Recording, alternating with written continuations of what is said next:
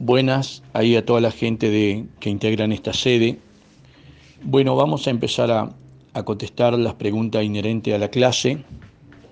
Ahí tengo una de J. Reyes, que él dice, eh, procesar el compost en el bocachi, cuando el bocachi muchas veces tiene una elevación de temperatura durante su proceso que más o menos va de los 50 a 70 grados centígrados algunas veces. Dice, es muy favorable para continuar disminuyendo colonias de algunos otros microorganismos. Eh, y después también dice, el bocachi se puede tomar como una práctica esterilizante del compost, dice él.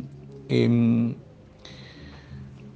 bueno, el, el bocachi, ¿no? Eh, la traducción de esa palabra es coser al vapor los materiales de, un abono o con lo que yo pretendo después abonar, los materiales ¿no? que voy a colocar para el proceso de, de obtener eh, un material con microorganismos, ¿no? un abono orgánico fermentado. Eh, el bocachi e, es un material parcialmente estable, ¿sí? de lenta descomposición en condiciones favorables, por supuesto, que es capaz, altamente sirve para fertilizar plantas y nutrir la tierra. ¿sí? Eh, cuando está preparado este, este abono orgánico fermentado, lo que se hace es una inoculación biológica natural, ¿sí? Lo que vamos a obtener de ahí, en esta solución es un, montón de bacterias, hongos, actinomicetes, eh, fermentos, que son estos los que permiten después, cuando yo aplico en el suelo, un montón de procesos bioquímicos favorables para el crecimiento de la planta, ¿sí?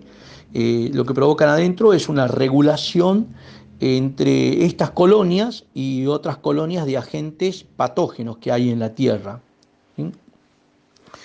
Y lo que, lo que yo al colocarlo en el suelo estoy haciendo una retroalimentación de actividad biológica, ¿sí? como inyectando, eh, que después termina poniendo los nutrientes que hay en el suelo a disposición de las plantas, que antes estaban como apresados porque había presencia de otras colonias que no permitían que estos nutrientes eh, pudieran ser absorbidos por la planta. ¿sí?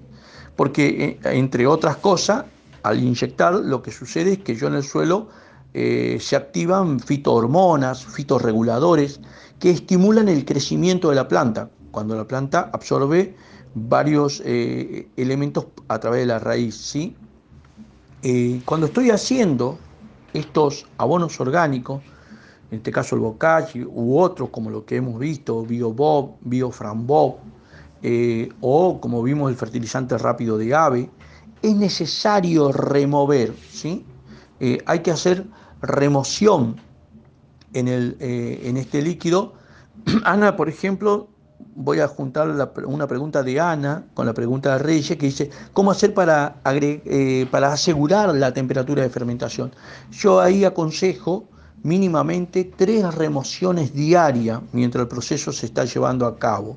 ¿sí? Ah, los procesos son diferentes para el BioBob o el BioFrambob, como son diferentes para también los por ejemplo, el proceso del biofertilizante rápido o, es diferente para el bocachi. Tienen durabilidad diferentes los procesos de uno y otro.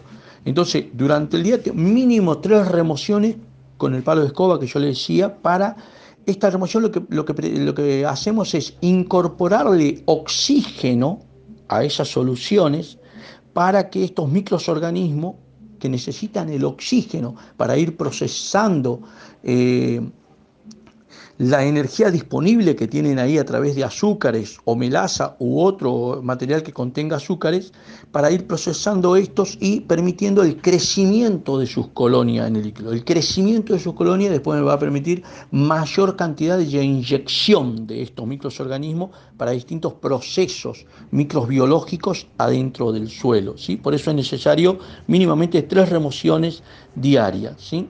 Esto también va a corregir que la actividad de estos microorganismos hace que la temperatura pueda llegar a pasar los 65 o 70 grados, ahí sería desfavorable para todo el proceso. Entonces, con estas tres remociones diarias, yo hago normalmente que esa temperatura se, regal, se regule por abajo o alrededor de los 50, 55 grados, ¿sí?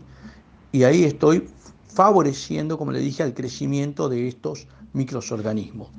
Esperemos ahí, bueno, eh, más o menos dejar claro a eso. Bueno, Rey eh, también decía, eh, puede tomarse como una práctica esterilizante del compost. no sé si una práctica esterilizante, sí que disminuye considerablemente las colonias no benéficas, eso sí, que, que reduce considerablemente ese, el número de esas colonias. ¿sí?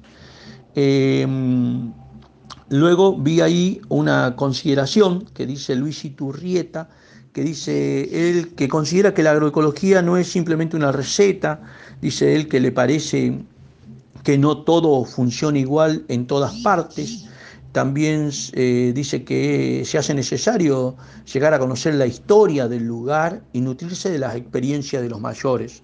Lógicamente está hablando de donde se va a hacer la actividad de producción o se va a producir eh, algún elemento para esta actividad de producción.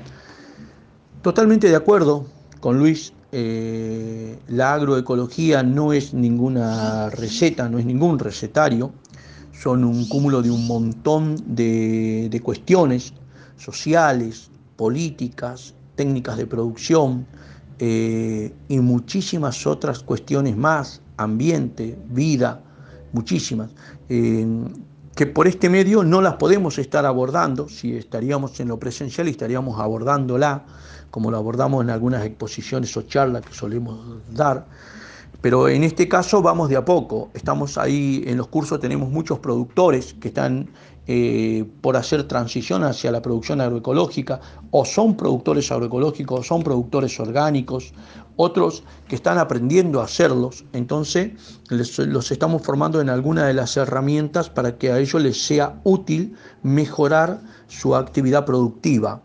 ¿Sí? Que, estas herramientas no son fijas, como lo dije en algunos audios, algunos escritos, sino que ahí cuando yo hablo de prueba y error, es ir formando en el ambiente que está eh, su propio elemento útil para mejorar su producción. ¿sí? Es verdad que cada ambiente es diferente al otro, eso lo decimos, como las personas. Entonces hay que ir ajustando, ya que los elementos son de donde yo lo obtengo, hay que ir ajustando esto para eh, eh, el lugar de, en donde estoy produciendo. ¿sí? En este caso, alimento hortícola. Bueno, ahí creo que más o menos eh, cerramos los comentarios y las preguntas que, que, tenía y luego les voy a compartir las preguntas y respuestas de la sede de 9 de julio y de Mercedes.